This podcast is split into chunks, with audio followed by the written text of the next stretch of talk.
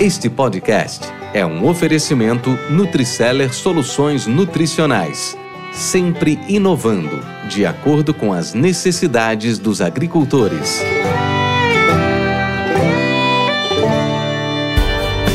Você está no podcast Academia do Agro, dedicado à competitividade do agronegócio brasileiro, com abordagem de temas que fazem parte do seu cotidiano, trazendo dicas e sugestões para o seu trabalho. Vamos juntos!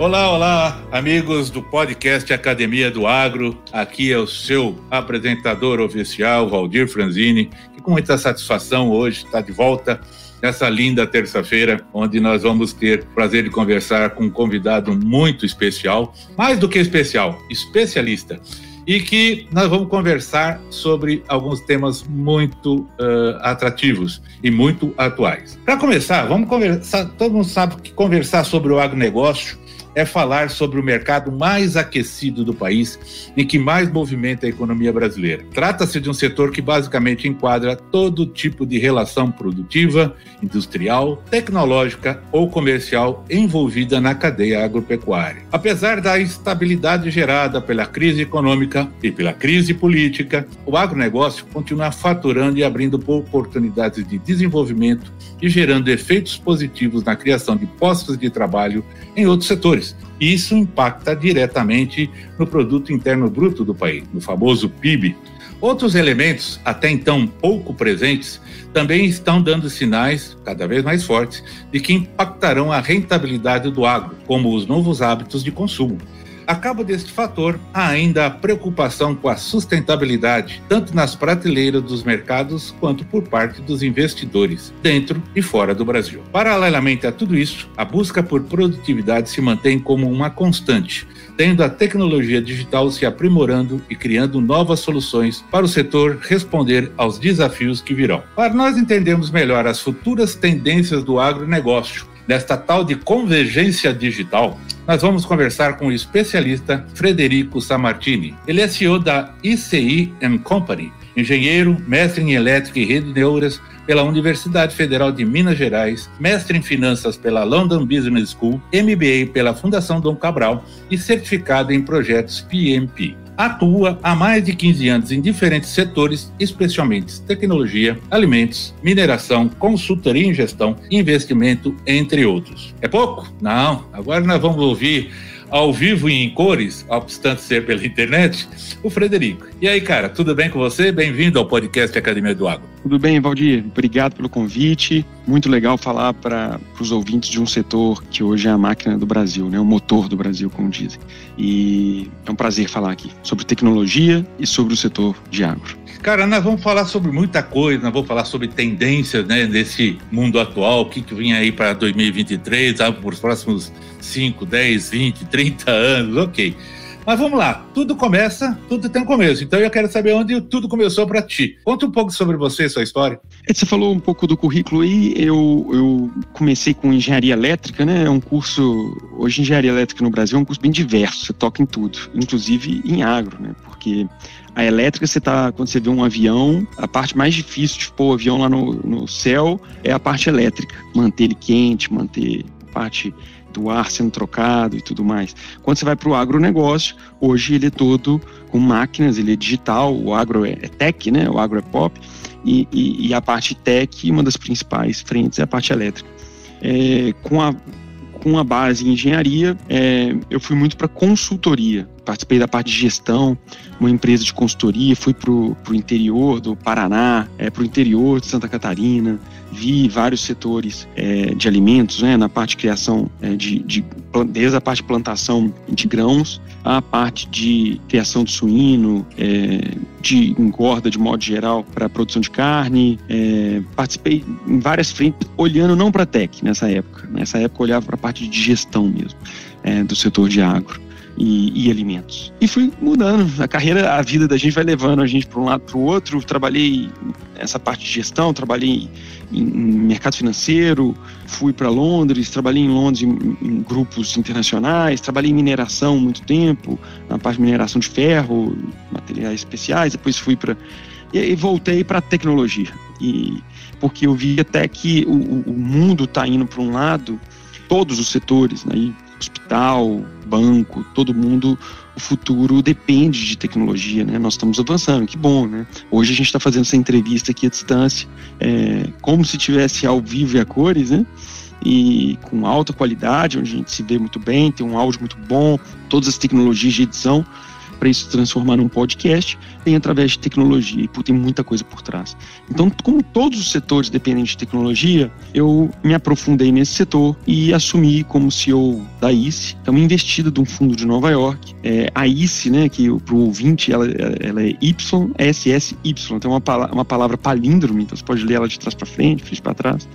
É, e ela é do Tupi-Guarani. Então é muito legal você falar de agro e falar um pouco também de ambiental, social, porque Tupi-Guarani, pô, vamos falar de, de, de, indígena, vamos falar de, é, de toda essa, essa frente. E no Tupi-Guarani essa palavra significa organizar, enfileirar, como eles usavam no passado. Olha aí, tô aprendendo as coisas, essa eu não sabia não, né?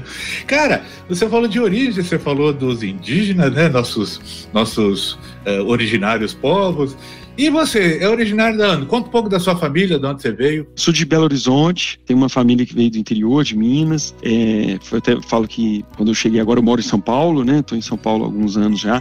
E quando eu cheguei aqui em São Paulo, você começava a falar com sotaque de mineiro, todo mundo achava que você era bobo, né? Porque o mineiro, esse cara é meio bobo, porque ele fala. É, então é engraçado. Só tem cara, né? e a gente, eu fui para Londres também, tive, fiquei em Londres e, e, por incrível que pareça, no final da minha fala, em, e mesmo em inglês eu tinha algumas manias de usar o I no final e, e, e você tem o I em inglês, né? Então quando você fala o I do mineiro em inglês, o povo fala, esse cara é doido. Que, que, no final de tudo que ele fala, ele pergunta por quê. É, e é engraçado como o mineiro não perde essas características. Mas estou aqui em São Paulo já tem 10 anos, é, fiquei 4 anos fora, é, eu estou com 42 anos, é, 22 anos no, no, mercado, de diversas empresas, diversos projetos, diversos setores. É, e, e, é isso, essa exposição multi. Às vezes a gente precisa ser um pouco generalista, a gente tem profissionais, às vezes, muito especialistas, tem mais generalistas, me deu uma visão mais ampla de diversos setores. Trabalhei em fundo de private equity, né, então faz investimento em diversos setores também, diversas empresas. Isso me ajudou a ter uma visão mais ampla e, e conseguir hoje gerir essa empresa que eu tô, que tá a ideia é que ela transforme, é, ajude a ser a principal empresa, né? Hoje a gente quer que a ICE seja, em termos de foto leadership, quando o pessoal pensa qual empresa de tecnologia no Brasil está ajudando a gente a transformar o Brasil em tecnologia. Nosso objetivo é esse. Podcast Academia do Agro. Fred, Cabe aos produtores rurais se prepararem para os desafios que virão. Deste modo, novas formas de gestão, governança, redução de custos, otimização das atividades produtivas, né? São essenciais para a retomada do setor ou para a manutenção do crescimento do setor. Quais são os maiores desafios e tendências do mercado agro brasileiro para você, agora para 2023? É, o, o, setor de agro é o, o setor que segurou, né? Todos seguraram, mas o setor teve um peso muito grande no, no PIB brasileiro, crescimento do Brasil. Mais do que isso, né, é o que alimenta a nossa população, o que garante uma independência do país. A gente vê hoje uma crise Ucrânia, é, Rússia, exposição que a Europa está em termos de alimentos e energia. É, o Brasil, através do agro, em uma das frentes, né, é, é, que é a parte de alimentação, a gente tem uma independência, a gente tem um, um avanço muito grande. Muita gente fala o celeiro do mundo, né? Então, o agro do Brasil é motivo de orgulho. É, ele vem nesses últimos anos segurando. Obviamente, é um, a economia cíclica, é, espera-se é, é, momentos talvez um pouco mais difíceis para o agro nos próximos anos. Na minha visão, vai continuar sendo muito bom, é, porém com, toques mais difíceis, um deles por causa da, da taxa de juros, a nova estrutura é, fiscal do país, né, de como isso está sendo feito. É, eu acho que do ponto de vista ambiental, o agro do Brasil tem muita qualidade, é, por mais que é, a agenda, por exemplo, do novo governo é um fortalecimento da parte ambiental, que eu acho que é positiva. Isso é bom para o país, isso é bom para como o país é visto fora, é bom para as exportações, é bom para o país, é bom, a gente tem que proteger o nosso clima mesmo. Então, eu acho que isso não é um problema para o agro, vai até proteger o agro, porque o agro já, já é aquilo, não, não precisa desmatar para plantar, não precisa desmatar para ter gado, é, isso já, já foi por terra, e, e, eu acho que um controle mais efetivo. Então, o, o agro tem muita perspectiva pela frente, é, a gente ganha posição internacional, eu acho que de, vai ser melhor 2023, 2024, então para as exportações será muito bom. É, tem a questão apenas, eu acho que o principal desafio é entender a questão climática, né? A gente viu no, nos últimos dois anos diversas é, excesso de chuva em algum lugar, falta de chuva que não era o padrão a que a gente tinha acostumado antigamente. Então gente, isso a gente não, não tem como prever. É, e a questão fiscal de como usar o dinheiro, de como financiar, de como investir no crescimento das plantações e no avanço tecnológico dessas plantações. Né? Porque hoje uma forma que o agro precisa fazer é investir em tech. investir em tech com dólar alto e com taxa de juros alta pesa. Aí vem um, um, um contraponto. É, o que fazer? É, nós, falamos, nós estamos falando do agro brasileiro e você sabe que já esse, nesse trimestre aqui, eh, as exportações brasileiras eh, tiveram a participação do agronegócio nas exportações brasileiras com 52% de tudo aquilo que nós exportamos. Então veja bem a importância né, um setor onde 52% de tudo que nós produzimos nós exportamos, ou seja, é majoritário dentro daquilo que hoje o Brasil, o Brasil gera. Agora, de acordo com os dados revelados pelo sistema CNA-Senar, até numa entrevista recente que saiu agora, dia 2 agora, uma semana atrás, que é chamada Entrevista Coletiva Balanço 2022 e Perspectivas 2023, o PIB do agronegócio deve fechar o ano com uma queda de 4,1%. Bom, é, nós temos vindo no crescente em termos de, de, crescimento dentro do PIB nos últimos anos. Nós chegamos até a, a, o último número de quase 30% é, de participação no PIB geral. E, e agora nós estamos, vamos sofrer uma queda por volta de 4,1%. Lógico, gerado por instabilidades climáticas, secas, estiagens, tivemos várias dificuldades aí esse ano, em algumas regiões mais, mais intensas, em algumas menos intensas em outras. E aí eu te pergunto: isso pode restringir ou impedir a adoção de novas tecnologias? Qual a sua opinião? É, é, é, é polêmico isso, porque você tem o crescimento, tem a qualidade do crescimento. Né? A gente olha, olha muito isso.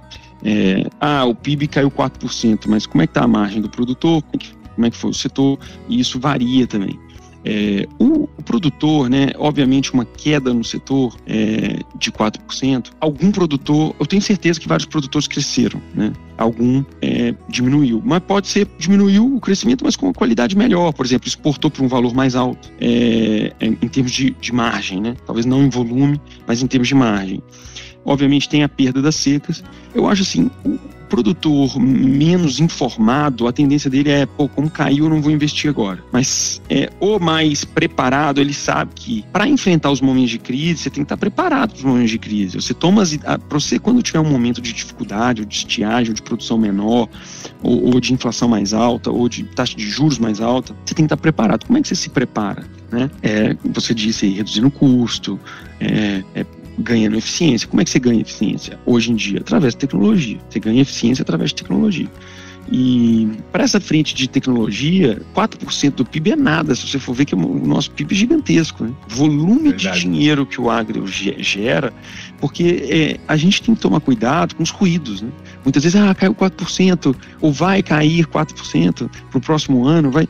É, isso faz com que você tome decisões, é, que são informações macro, mas você tem que olhar para a sua produção, para a sua capacidade produtiva, para a sua capacidade e seu planejamento futuro. Hoje, é, na parte, voltando aqui para a tech, o número, a capacidade de eficiência que pode ser ganha de forma produtiva, tanto na, de, na, na, parte primária como secundária da cadeia, é muito grande. É, e esse investimento ele precisa ser bem feito, que aí, aí que vem o problema. O investimento precisa ser feito, independente se o PIB caiu ou vai cair, é, porque ele vai ajudar esse produtor para o futuro em qualquer cenário Porque se ele tiver investido em tech, se tiver crescendo, ele vai crescer mais que a média. Se tiver caindo, ele vai cair menos que a média. E vai cair menos, eu estou falando de receita. Mas em termos de custo, ele vai estar cada vez mais eficiente comparado com os, com os competidores. Qual que é o desafio maior que eu vejo desse, dessa pessoa, desse empresário, né, que quer investir em tech? É saber investir em tecnologias corretas que a pior coisa que alguém pode fazer é investir numa tecnologia e ela não ser a tecnologia correta ou, ou muito inovadora, mas que não dá é, retorno para o resultado. Porque no final a gente tem o quê?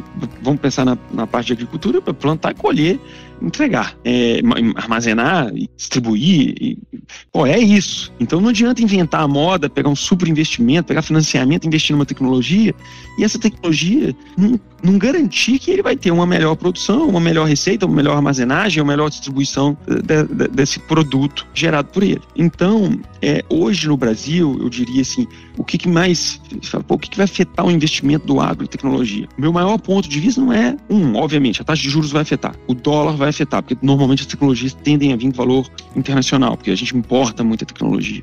Muito do que a gente faz no Brasil é importado. Então, com dólar alto, vai custar mais caro para a gente do que, é, no, do que em outro país que a moeda não esteja tão desvalorizada. É, ou o país que produz a própria tecnologia. O Brasil ainda não produz, a maior parte vem de fora. Então, esse é um ponto. A taxa de juros para financiar, que ele vai, ele vai usar essa tecnologia ao longo de várias produções futuras. Ele está investindo agora para colher através da tecnologia no futuro. Com a taxa de juros alta, ele vai financiar numa, numa, num valor mais alto. Apesar que o Brasil tem linhas mais é, subsidiadas e, e, que apoiam o investimento de tech no agro. É, mas mesmo assim, ela é cara, né? É, é menos cara do que um investimento, do, do que uma captação normal, mas ela é cara. Mas o terceiro e maior ponto que eu vejo é o conhecimento do pessoal de agro do que, que eles podem fazer com tecnologia. Hoje, é, você vai conversar com um agricultor que está ali em muito contato com a terra, e é o, e é o cerne, é o, é o foco, é o core business, ele não entende de tecnologia. Mesmo o, empresário fundador, dono, ele não entende de tecnologia. Então tem dois pontos aqui. Um, ele não sabe, é, poxa, se eu investir nisso aqui eu vou ter o um retorno. Ele não consegue muito fazer esse elo. Ele vai muito em, em alguém que já fez, viu que funcionou, eu, eu, eu vou atrás, então ele não consegue dar esse passo à frente. É, a outra coisa é o acesso ao, as empresas de tech estão muito concentradas no sudeste e nas capitais, muitas vezes não estão nas pontas, no interior e no campo. E aí o que, que acontece? É, tem pouca gente dando acesso para eles a essa tecnologia e mostrando e fazendo elo para que esse produtor saiba, olha, existe isso aqui, vamos pôr isso no campo, isso vai me dar um retorno. E finalmente é, é o tanto de empresa de tech tentando empurrar coisa que não é dor de ninguém. Você vê muito startup tentando vender, oh, fiz isso aqui, mas, meu amigo, isso vai reduzir o custo?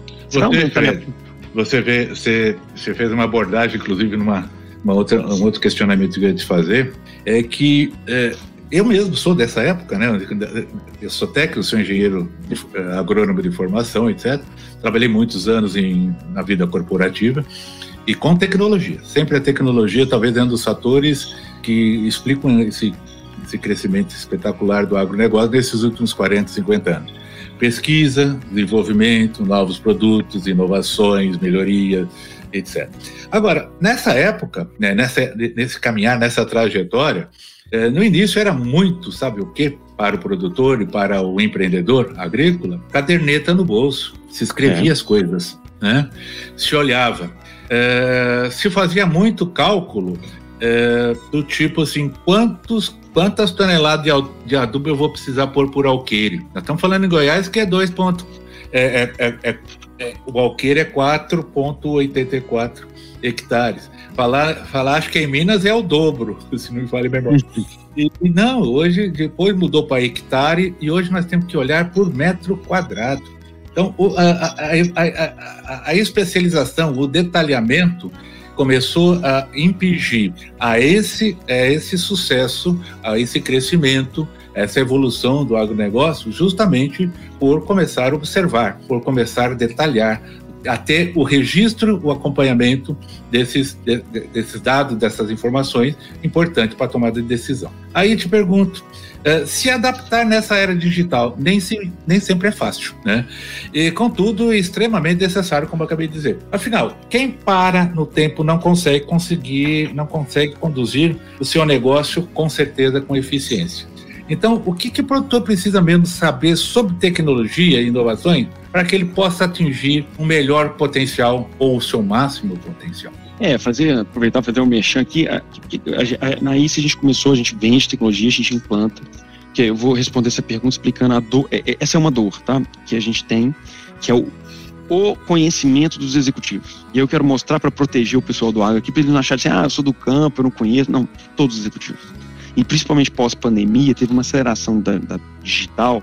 Você vê que aquela lojinha no centro da cidade, que era uma lojinha que atendia ali, ela passou a ser digital. Ela tem um site agora, ela tenta vender numa plataforma, um e-commerce, ela tem, é, ela vende pelo Mercado Livre, vende para outros lugares. Ela passou a ter um mundo digital pós-pandemia que antes não tinha. Então, mesmo os exemplos mais simples, você começa a ter uma frente digital. E esse pessoal, essa, esse avanço da pós-pandemia, ele já ia acontecer, só acelerou. A pandemia acelerou uma coisa que já estava vindo, já era uma tendência, só acelerou essa tendência, aconteceu mais rápido. E, e, e vai ser acelerada para os próximos anos. Só que os executivos de todas as empresas não, não acompanharam. Não é só do agronegócio. Você vai para um médico, líder de hospital, um diretor de hospital, ele, ele sabe de várias tecnologias, obviamente, ele está ali imerso em tecnologia. Mas tem muita coisa da digitalização que ele não sabe. Você vai para é, qualquer setor, automobilístico, é, né, e vários outros setores, a tecnologia digitalizou, a digitalização foi muito rápida. E esses executivos não estão conseguindo entender ali o que está por trás daquilo. Você vai falar de 5G, você vai falar de internet das coisas. O pessoal fica com, e, e, vem muito futurista, fica falando de coisas muito do futuro. Eu falei, tá bom, mas eu não quero saber lá do, lá do futuro. Eu quero saber agora o que, que tem, o que, que, eu faço, onde que está, o que, que depende, como isso me ajuda, como isso que eu falo foco em resultado, como isso afeta minha linha do DRE. Eu quero saber assim, tá bom, essa tecnologia vai aumentar minha receita em quanto? Vai diminuir meu custo em quanto? Ou vai me ajudar aqui de alguma forma intangível, por exemplo, na parte de ISG, né, ambiental, social e governança. Pô, eu vou ter controles aqui para eu saber se eu estou afetando o meio ambiente, como, como que é a minha pegada ecológica, como é que eu vou é, usar a tecnologia para me ajudar nessas frentes? E, e, o executivo não sabe responder. O executivo normalmente ele joga para alguém de TI e fala, ah, tem um cara de TI lá na minha empresa. E, e esse cara tá comprou um negócio lá, ele está fazendo um negócio. E muitas vezes o cara de TI, ele não tem a visão sistêmica do negócio. Ele não entende do negócio. Às vezes ele compra alguma coisa de TI que não é a melhor, ou que não é a mais duradoura. Que é, é, ele compra alguma coisa que vai usar ali para um problema muito específico, mas ele não está vendo todo lá para frente. Porque às vezes eles comprassem uma outra coisa que já, já supria essa demanda imediata agora e já preparava para aquela outra que está vindo. Então, é, é, tem uma perda aí, uma perda grande. E, e, a ICE, que é uma empresa, a gente, aí falando da ICE, como essa dor dos executivos afeta a ICE? A gente, a gente considera isso um shopping center para empresários, para empresas. Você entra nesse shopping center, então eu quero falar de cibersegurança, para código, para é, threat intelligence, que você fica olhando a deep web. Eu quero proteger um firewall, eu quero proteger a nuvem. Tem tudo aqui nessa empresa, aí se tem tudo sobre isso. Ah, eu quero falar de big data, inteligência artificial, redes neurais, é, business intelligence, toda a parte de dashboard. Eu quero falar, aí se tem tudo isso lá. Ah, eu quero falar de automação, de eh, automatizar via robô. Aí eu não estou falando de robô físico, robô digital, né? Que eu vou fazer o trabalho do RH que contrata, pega o currículo, seleciona as pessoas. O robô faz isso hoje, tudo digital. Ah, eu Os quero. Bots. Os bots. Então, é, a gente tem isso também. Então, eu quero infraestrutura, eu quero, por exemplo, equipamento, link de satélite, quero pôr uma antena de satélite para o agronegócio no campo, iluminar com satélite, ou tecnologia loura de IoT, com dispositivo para monitorar a umidade do solo, é, pressão, calor. É, é você me permite, você me é. permite uma, um atento e quero que você continue nessa sua explanação ela, ela, ela é sarcástica e cínica, né? Tá. Até para ganhar a eleição hoje, hoje se usa, né? É, é. inteligência artificial, né? Mas pode continuar, É isso aí. Hoje você não ganha eleição sem isso, né? A verdade é essa. E, e, e então aí são esse shopping center que tem várias coisas, tem muita coisa, não tem tudo, mas tem muita coisa. Por quê? Porque a gente viu que a tecnologia ficou tão complexa que não adianta eu tentar falar de uma coisa e não tiver outra. Ah, vou falar aqui de IoT. IoT é o quê? Você vai pegar um monte de dispositivo na ponta, vai falar e vai trazer um monte de dados esses dados, o que, eu faço? Ah, eu preciso de alguém de data science, junto com um cara que entende do negócio, para transformar aquilo em informação. Ah, mas não tenho conectividade. Bom, então eu ponho um link de satélite que leva isso lá para a central da fazenda. Então a gente faz tudo. Entendeu? Você consegue, porque se eu tiver só uma parte, eu fico perdido. E esse empresário tem que contratar 40 empresas para conseguir entregar alguma coisa. E aí ele fica, não sabe quem cobra. Aí acontece muito isso. O projeto não sai, às vezes por causa de uma perna que faltou. Então. Enfim, e aí a gente chegou com ICE, montamos esse fundo de Nova York, pôs muito dinheiro, compramos outras empresas e para ser essa empresa de tecnologia do Brasil, de tecnologia empresarial. E aí a gente ia conversar com, com o empresário, ele não entendia nada, ele não sabia do que eu estava falando. Então quando eu falo assim, porque eu, eu, eu, não, eu, não, sou aquele que eu quero, que eu quero te vender. Vem cá, eu, quero, eu tenho isso aqui, eu quero te vender isso aqui. Não, eu quero, eu quero ouvir. Qual que é a sua dor? Aonde está pegando? Deixa eu ver se tem uma tecnologia para te ajudar. Mas eu quero ver uma tecnologia que realmente vai te ajudar nisso aqui. Eu não quero só te vender uma tecnologia.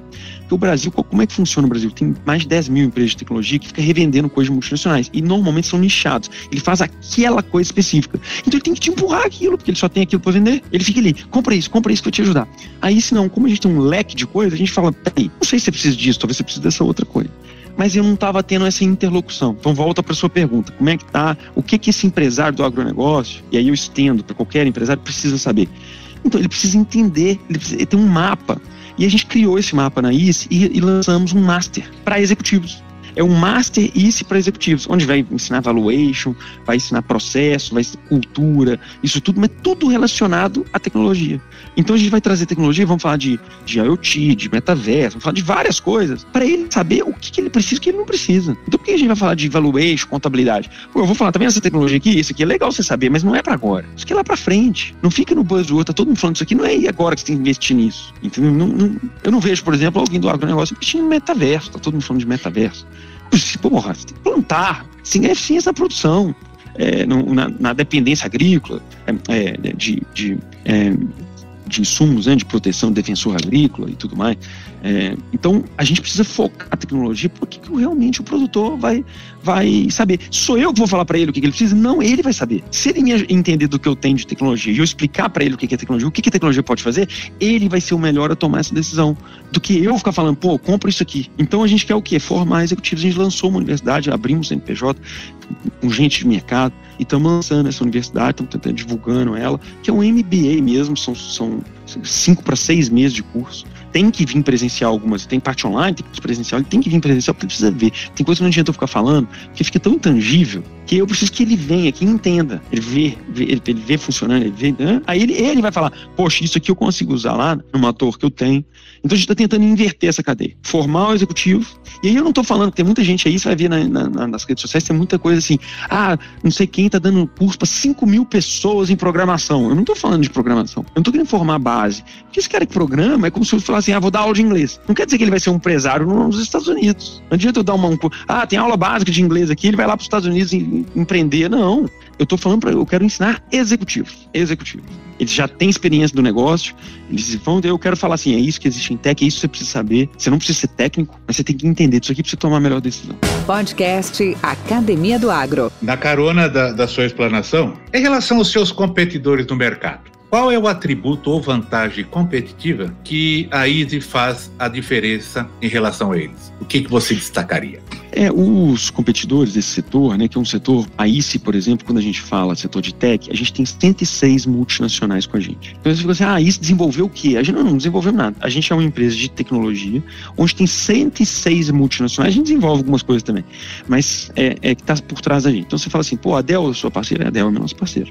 A Microsoft é nosso parceiro. Estou falando alguns nomes famosos, mas tem várias outras multinacionais que ninguém conhece, que fazem coisas incríveis. É, é, que está aqui por trás da gente, que a gente faz a venda daquela tecnologia, a gente implanta aquela tecnologia, a gente treina a pessoa que está comprando, só que aquela tecnologia é, ela só funciona ali, né? Mas, poxa, qual que é a vantagem competitiva da ICE? Ter várias tecnologias e eu conseguir juntar isso, fazer isso funcionar. Então, por exemplo, aquilo que eu estava contando, ah, eu tenho uma parceria aqui que ela tem um dispositivo, vamos pegar uma questão do etanol, é, tem uma empresa de etanol, ela tem uns tonéis de etanol, e ela ia lá para saber se está quente, se não está quente, porque, por questões de segurança, e o nível do, do tonel, para saber ali o tanto de etanol que tem ali dentro, é com uma vara, né? Que vai uma pessoa, sobe lá com a escada, põe média, aquela coisa. A gente põe ali um dispositivo que eu já sei o nível de etanol, densidade, calor, tudo no celular da pessoa. Não precisa ninguém lá ver mais, tá online. Isso ajudava muito, porque gastava tempo, tinha erro, é, são pessoas que tinham que ficar indo lá. Então você digitaliza isso. Aí tá bom. Ah, tem empresa que faz o, o, dispositivo, que põe lá dentro. Ah, mas e o, o gate, que faz a medição disso? Não, ela não faz, é outra empresa. Ah, mas eu preciso de alguém para passar o cabo, para fazer, passar elétrica, passar conectividade. Né? Ah, não, é outra empresa que faz isso. Aí faz isso tudo. Ah, mas eu preciso pegar esse tanto de dados e pôr num dashboard trazer para o cara ver na tela do celular. Não, é outra empresa. Entendeu? Então, como a ICE faz isso tudo, eu vou lá e entrego o projeto. Esse é um grande diferencial da ICE. Eu tenho essas multinacionais todas com a gente. E a diferença de, de ter várias multinacionais, eu não preciso tentar. Se eu sou parceiro, tem muito. O Brasil hoje, como é que funciona? Tem um cara assim, ah, eu implanto Microsoft. Ele só implanta Microsoft. Se eu falar assim, aqui não precisa ser Microsoft, esse cara tá fora. Então ele fica tentando te empurrar aquilo que ele vende. Aí não, eu vou falar, olha, você não precisa da Microsoft aqui. Tem essa outra empresa, talvez te entregue isso já, já focada no agronegócio, específica para o seu business. Vai com essa. Então eu consigo tentar atender o gosto do cliente, por isso a gente fala, a gente é um soft center, né? Que, que Bacana, funciona. Fred.